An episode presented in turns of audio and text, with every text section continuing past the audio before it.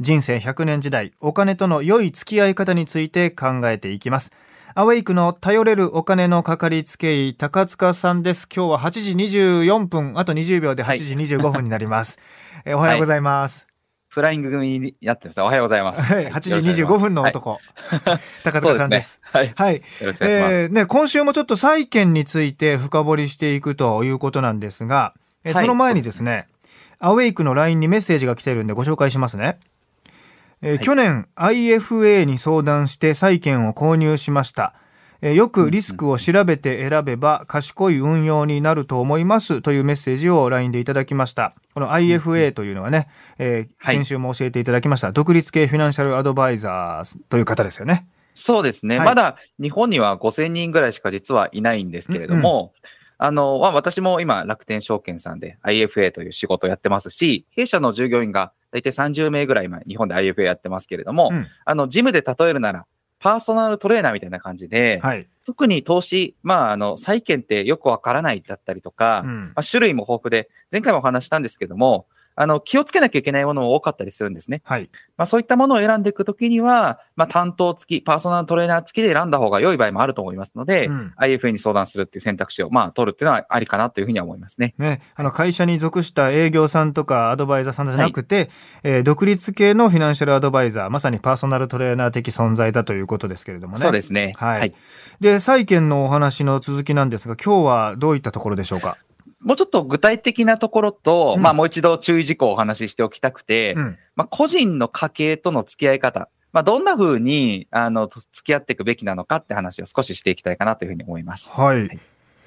債具体的には、はい、はいぐあの具体的にはですね、債券買った後の話を少ししたいかなと思うんですけれども、はいはいはい。まあ、まず最初におさらいなんですけど、債券を持つってどういうことなのかっていうとですね、例えば、まあ、1000万円を投資しようと思っている方がいたとして、まあ、投資しようというか1000万の家計資産が全部であった、ある方がいらっしゃるとしてですね、うん大体1000万持ってると、日本人って肌感覚で、200万から300万です。ちょっと300万にしましょうか。ぐらいを、投資をちょっと勉強でやってみようって人多いんですよ。うん20%から30%ぐらい。はい1000万だと2 2 300万ですかね。2000万だと4、500万って方多いんですけど、例えば1000万で、いや300万運用しようかと思っている方がいたとしてですね、大体運用のリターンで4%ぐらいのリターン仮に取ったとするじゃないですか。うん仮に、まあ4%でだいぶうまくいってますけども、取れたと。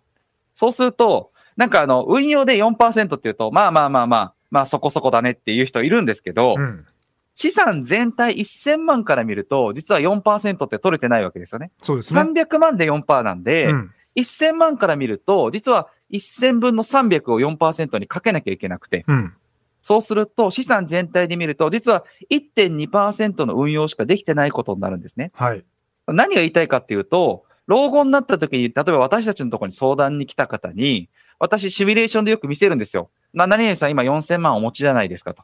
この4000万に対して2%の運用をやっていくと、まあいいかもしれませんねってお話をすると、あ、2%だと簡単そうですねって方結構いるんですけど、うんいやいや資産全体の2%って結構大変だよってうんいうことを理解できてない方がすごく多いんですね。はい何が言いたいかっていうと、この300万で4%っていうので、さっき1.2%って話をしたんですけど、うんあの、残った700万あるじゃないですか。はいまあ、このうちの300万は預金で取っとくとしてもですね、残りのさらに400万。ここに、あの、債券っていうアイデアを使うことによって、全体の利回りを上げることができるんですよ。うんこの4、例えば400万に、たった2%でいいですよ。債券で利息が取れる商品。まあ、固めのものを買ったとしましょうか。そうすると、今度ちょっと難しいんですけど、その2%かける1000分の400になるので、はい0.8%その債券の400万からリターンが取れるんですね。はいはいそうするとさっきの1.2%と0.8%足すと、全体でにちょうど2%のリターン、これでやっと取れるんですよ。はいつまり、この400万を預金で寝かしとくんじゃなくて、債券としてアイデアを持てるかどうかが、すごく大きなポイントになっていきます。ああ。だからアメリカ人とかはね、あの投資により割合を多く割いてるっていうふうに、はい。えーデータも出てますけれども、はい。あの結構あれみたいですね。株式投資とかをあの、はい2、3割で、えーはいえー投資するっていうのは感覚的には日本人と同じくらいらしいんですけど、はい。あの残った部分の7割のうちのほぼ全てはいを債券に、えー債券投資にしたりとか？結構そ、それは普及されていて、うん。特にあの、向こうだと、もうあの、IFA っていうのも、向こうだと RIA っていうんですけど、はいめちゃくちゃ普及してて、うん。医者、弁護士、RIA って言われてるぐらい、はあすごい立派な仕事3つって言われて、まあ私たちみたいな資産運用のアドバイザーっていうのが普通になってるんですよね。普通にいるんですよ。うん。なので、まあそういう方たちが日本でももっと増えなきゃなとは思ってるんですけども、うん。まあ、増えてくるとやっぱり債券投資も流行るというか、みんなが当たり前に使えるようになるんじゃないかなとは思います。すごい漠然とした意見で申し訳ないんですけど、はい。あの、日本ってあんまりいい債券ないんじゃないのっていうイメージが僕の中でちょっとあるんです。ああ、なるほど。うん。あの、要は窓口で出してるものがうんいいかどうかってだけだと思うんですけれども、うんあの、債券はどこでも同じように大体買うことはできると思うんですが、うん当然証券会社ごとに取り扱ってるものが違うので、はい。なるべく幅広いあの債券扱えるっていうと、私はねネット証券で買うのは結構おすすめで、はい。まあ、特に楽天さんの IFA、まあ自分が楽天さんやってるからっていうことだけじゃなくて、私どもあの結構種類も豊富で出せるので、非常におすすめをしてます。はあ、やっぱりインターネットを介して、えー幅広い、えー債券の中から、まあ気に入ったものを選ぶ。選ぶべきものを選ぶってことですね。そうですね。で、うんまあ弊社だと、まあ楽天証券さんだとネットで出てるものと、また IFA に相談するものだと、IFA に相談した方が実は扱える債券も増えたりするので、えこれ実はネットでネットで載ってないもの結構販売できるんですよ。ー、はなので、まあ例えば保険会社さんの社債だったりとか、あ。銀行、大手の銀行さんの社債だったりとかもよく私ども販売してますけれども、うん。はい。まあそういったものは結構人気だったりはしますね。へえ、まあぶっちゃけですけど、やっぱり高塚さんはあれですね、ネット上に載ってるもの以外を、あの、そうですねはいあの、買っていただく方がはい。おすすめですよ弊社だとそうですね。売り上げはそう多い多いですね、そちらの方が。そうですか。はい。で、債券を実際買いましたと。はい。で、買った後ってどういうふうにして、その利回りを得ていくんでしょうか？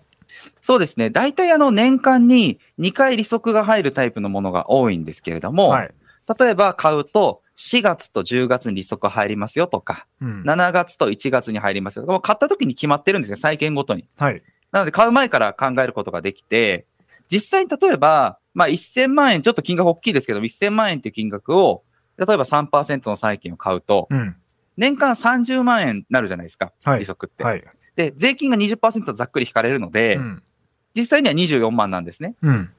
税引き後で。なんで、この24万が年間2回に分かれて入るイメージなんで、うん。12万円、12万円で、例えば4月、10月だったら12万、12万って年2回、なんか年金のように利息が入ってくるようなイメージですね。ね、ちょっとしたボーナス、一時金みたいな感じでね。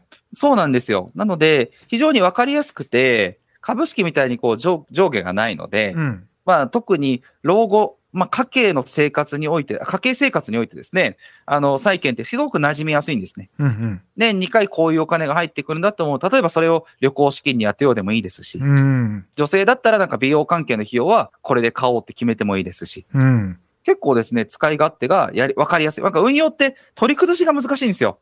株とかでも、うん結果、増えたとこでどっかでゴールしなきゃいけないと思うんですけれども、はいはい。そこまではないって思って取り組まなきゃいけないと思うんですが、うん。債券ってもう買った瞬間から、その年から利息が出るので、債券の保有量を増やしていこうって発想でやっていくと、うん。なんか楽しみが、まあ、どんどん自分にすぐ返ってくるので、そういうところからも債券って好きな方は、あの、まあ、多いのかなっていうふうに思います。で株式とかに比べて、より資産らしい資産って言えるかもしれませんね。あ、そうですね。すごいわかりやすいのはなんか日本人ってこう、インカムゲインっていうこういう権利収入みたいな多分好きな人本当は多いと思うんですけど、はいはい。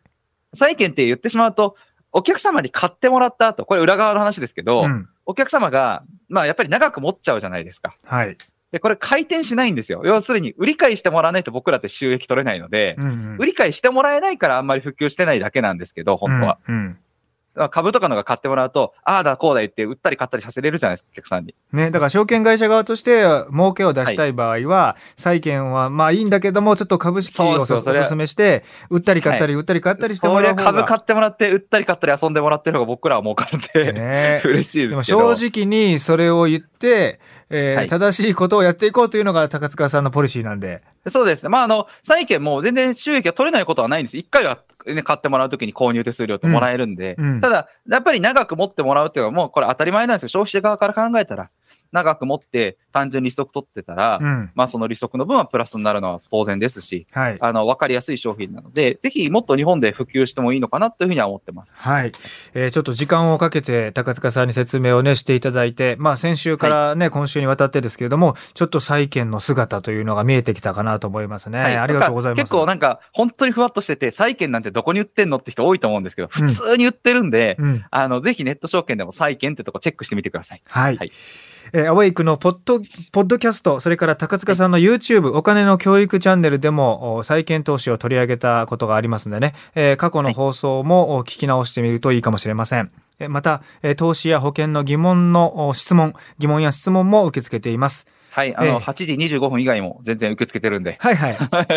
よろしくお願いします。はいえーアウェイクの頼れるお金のかかりつけ医、フィナンシャルクリエイト代表取締役、高塚智博さんでした。えー今日はありがとうございました。また来週もお願いします。はい。よろしくお願いします。